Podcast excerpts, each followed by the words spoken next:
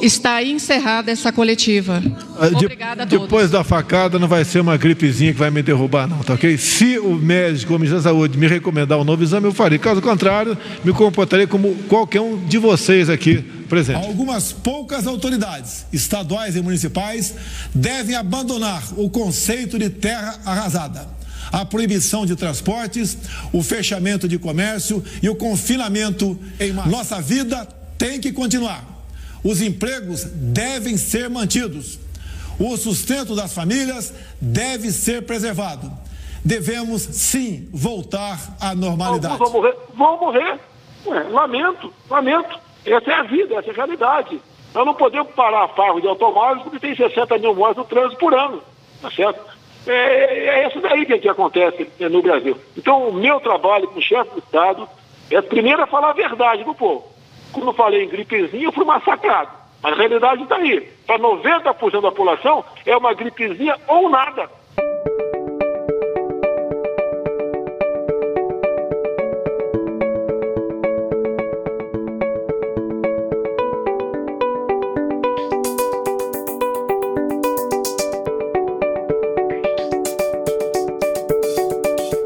Olá, seja muito bem-vindo ao Depois da Pauta, o seu podcast semanal com análise dos principais acontecimentos sobre política, entretenimento e cultura.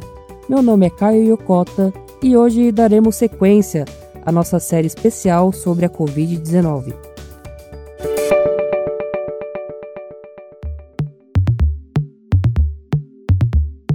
Bom, hoje o tema será uma análise sobre o comportamento do presidente Jair Bolsonaro e as consequências que essas atitudes podem causar. Para isso, vamos a um breve resumo da relação entre Bolsonaro e a Covid-19. No dia 7 de março, em uma escala para a Flórida, Estados Unidos, em Boa Vista, Jair Bolsonaro discursou, aspas, Dia 15 agora tem um movimento de rua espontâneo. É um movimento espontâneo, e o político que tem medo de movimentos de rua não serve para ser político. Então, participem. Fecha aspas. E desde então, Bolsonaro não mudou sua postura sobre o novo coronavírus. Já denominou o vírus como uma gripezinha, indicou medicamentos sem comprovação médica, questionou fechamentos de escola e de comércios e de brinde ganhou diversos panelaços por todo o Brasil.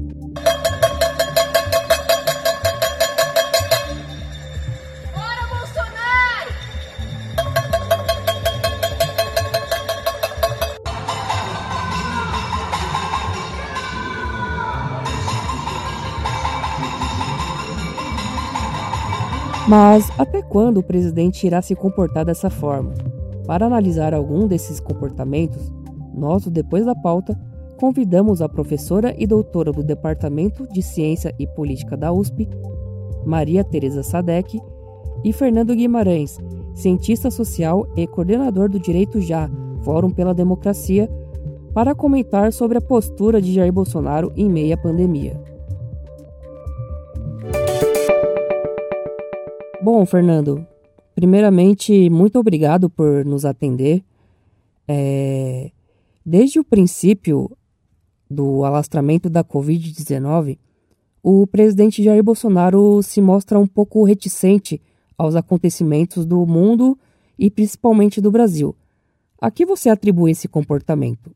Olha, eu, eu vejo que o, que o presidente Bolsonaro se viu confortável em espelhar-se na, na reação inicial do, do presidente Trump. Acho que há, há nisso um, uma, uma evidente aposta política de que as medidas de isolamento por supressão da circulação, é, dada a nossa realidade social, é, trazem grande, grandes ônus ao, aos governantes que, que, que as aplicam, e com isso é, vejo que ele buscou colher os frutos de alinhar sua imagem na preservação de, de empregos. É, tudo isso, claro, em, em sintonia com, com, o tom negacionista que, que vem pautando a agenda do seu governo e que mobilizam uma, uma fatia de, de, de fanáticos É, eu penso que, além da, da grave responsabilidade, o Bolsonaro desperdiçou a oportunidade política é, de liderar e unir o país em um, em um momento tão sensível. É, fica evidente, e não é surpresa para ninguém, a sua absoluta incapacidade de vestir um, o figurino que se espera de qualquer chefe de Estado ou de governo. É, ademais, ele não vem demonstrando sequer solidariedade com as famílias das primeiras vítimas. É, não, não, ele não terá como escapar, portanto, de ser confrontado pela realidade e com a sua afirmação de que o, o Covid-19 não é mais do que uma gripezinha. Recentemente, Boris Johnson, primeiro-ministro do Reino Unido, elogiou o sistema público de saúde após receber alta. E nos Estados Unidos, onde há maior número de casos, já existe um movimento de maior seriedade sobre o novo coronavírus. Esses líderes ligados à direita demonstram maior seriedade com a pandemia. Na sua opinião, precisa de algo semelhante aqui no Brasil para que o presidente Jair Bolsonaro abra os olhos? O primeiro-ministro Boris Johnson também, no primeiro momento, menosprezou a gravidade do Covid-19. E antes disso, no ano passado, ele estava a trabalhar pela, pela privatização do mesmo serviço público de saúde britânico que hoje ele rasga elogios. Né? Por sua vez, o, o, o, o Trump é, agora anunciou a suspensão da verba dos Estados Unidos para a OMS, é, quando na verdade ele procrastinou qualquer medida de mitigação, mesmo quando já, já haviam vários casos registrados nos Estados Unidos. O, o fato é que a realidade vem como um tsunami sobre todos os líderes que, que tentaram negá-la. É, a experiência de todos os países cuja narrativa está algumas semanas à nossa frente seria já mais do que suficiente para o Bolsonaro se antecipar a ela. É, ele segue, no entanto, incapaz de, de, de, pensar em qualquer coisa além do seu projeto de poder. E pensa mal. É, não à toa é, se vê enciumado com o seu próprio ministro da Saúde. Eu espero que essa, esse, esse, essa validação dos diferentes modelos de enfrentamento dessa situação possa ser comum e que a gente possa ter uma fala única, uma fala unificada, porque isso leva para o brasileiro uma dubiedade. Ele não sabe se ele escuta o ministro da Saúde, se ele escuta o presidente, quem é que ele escuta, né? Na prática, como a população brasileira é prejudicada pela divergência de opiniões entre o presidente da República e o ministro da Saúde? Essa não, não é uma questão é, que me pareça de opinião, né? É, há protocolos a seguir, recomendações da, da Organização Mundial de Saúde e da academia, da, da ciência, têm pautado as políticas de todos os países. Né? O que se passa aqui no Brasil é uma insanidade que inevitavelmente chegará a, a ter consequências é, nos tribunais internacionais. Um, um, um chefe de Estado ele tem por dever ser um exemplo para a nação. É, é evidente que que ninguém no Brasil que, que se alinhe aos valores civilizatórios tenha qualquer expectativa nesse sentido, se tratando do presidente Bolsonaro, por tudo que, que ele já demonstrou. Mas, nesse caso, ele, ele extrapola, ele vai muito além disso. Ele encarnou o personagem que, em meio a uma pandemia de proporções é, ainda desconhecidas, arrasta toda a sociedade para o Vale da Morte. É, é gravíssimo. É, é a própria figura do líder de uma seita com o poder de convocar a cadeia de rádio e televisão. Né? Agora, o Ministério da Saúde ele segue tentando cumprir o seu papel. É, o problema é que o governo vive uma relação esquizofrênica e, e as políticas de enfrentamento a essa tragédia sanitária e social ela, elas carecem de uma de uma ação de ações coordenadas, né? É, hoje o, o, o, Brasil está sendo conduzido pelo legislativo, pelo, pelo, pelos governadores, né? e, e quando no limite, pelo judiciário.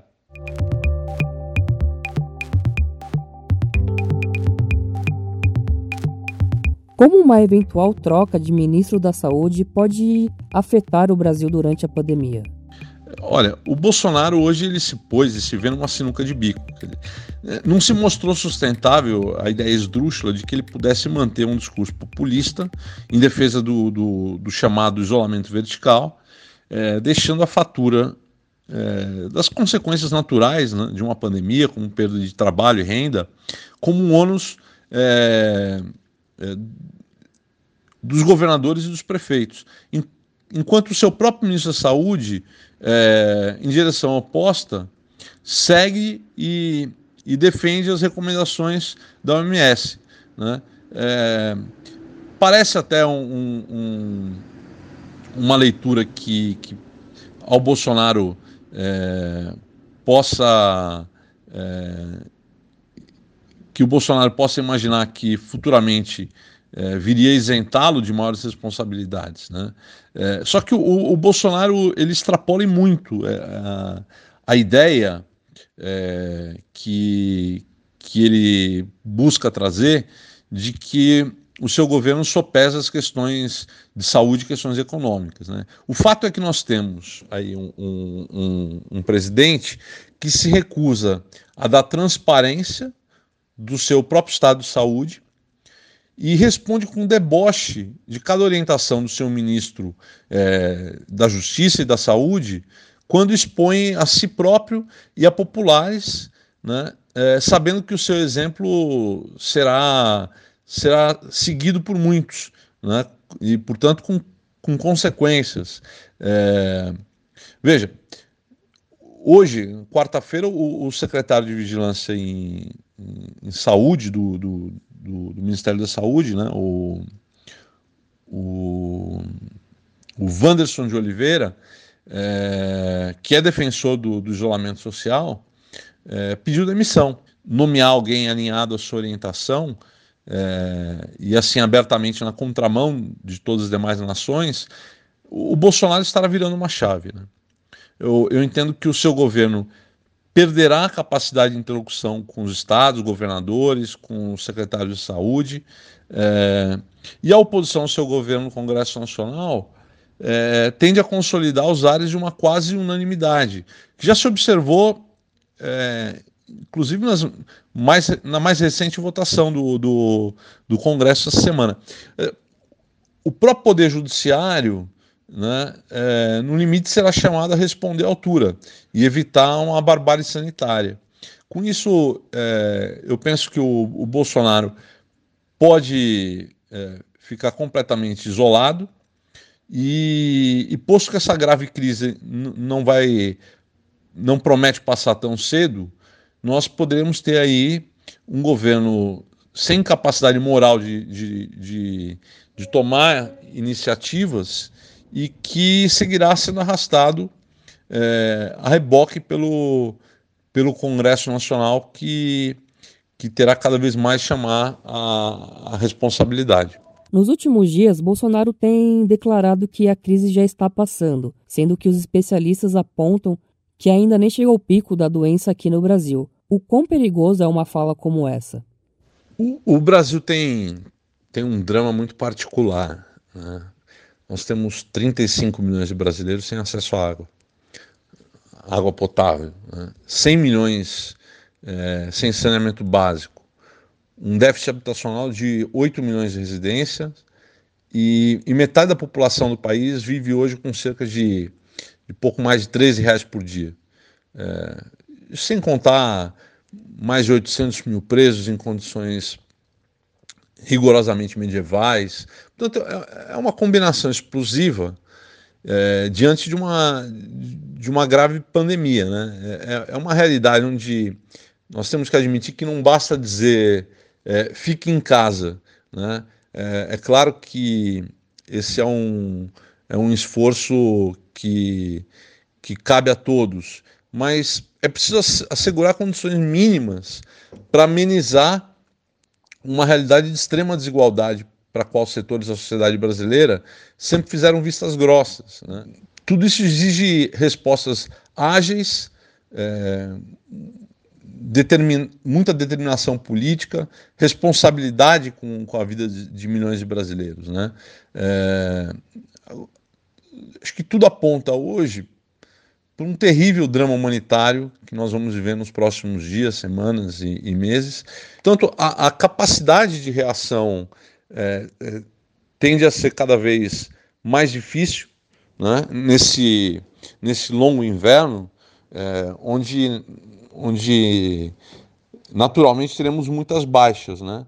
É, e é inaceitável que os profissionais que estão na linha de defesa, profissionais de saúde, de, de segurança pública, de, de logística, é, estejam da indústria, estejam, estejam desamparados por um governo alienado a tudo isso.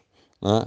É, é, é, cruel que milhares de brasileiros é, não terão chance sequer de, de, de um leito de hospital, de um ventilador, porque outros tantos milhões foram levados pelo próprio presidente da República e por lideranças afinadas a ele, né, entre os quais até quem possui concessão de televisão, que, que tem o dever constitucional de, de estar a, a serviço do interesse público, quanto mais num momento como esse, né? e, que, e que insistem em, em negar a, a gravidade do, do Covid-19. Né? É, enfim, todos nós aí podemos ser chamados a, a, a pagar com as nossas vidas né? pela irresponsabilidade daqueles que, que, sob a liderança do Bolsonaro, difundem, difundem e reproduzem a, a, a ignorância.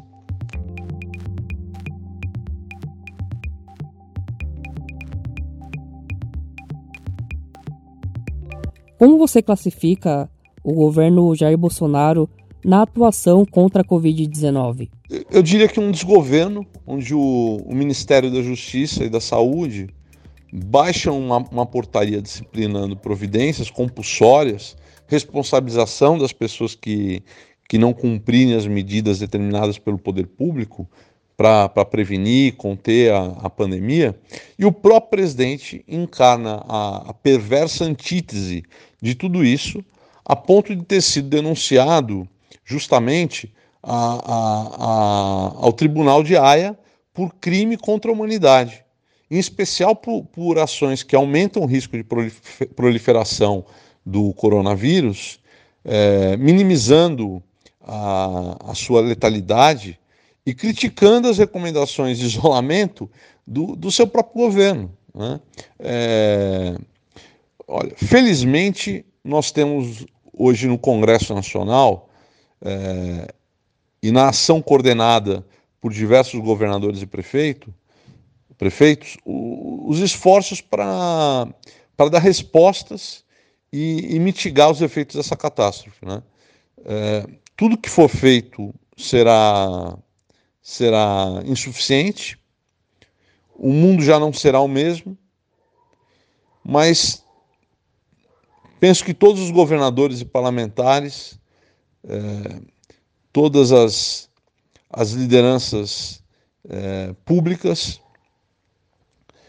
desde já é, devem ter em conta que, que será preciso mais do que nunca ampliar os limites do possível.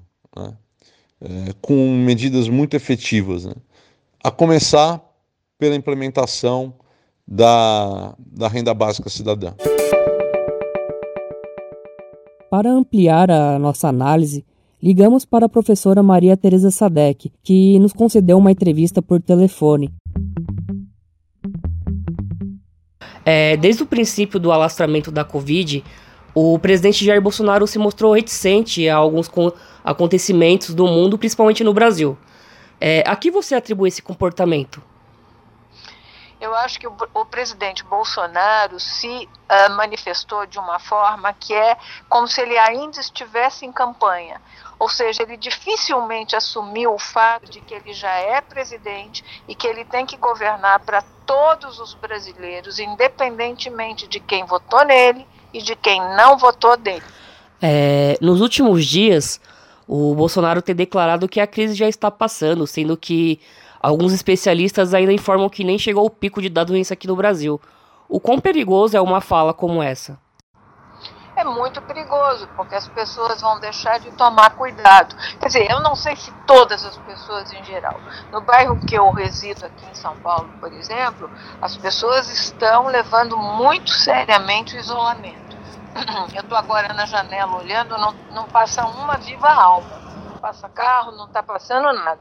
Então, vai depender um pouco por outro lado, nós vimos que os governadores tomaram uma dianteira que não tinham antes.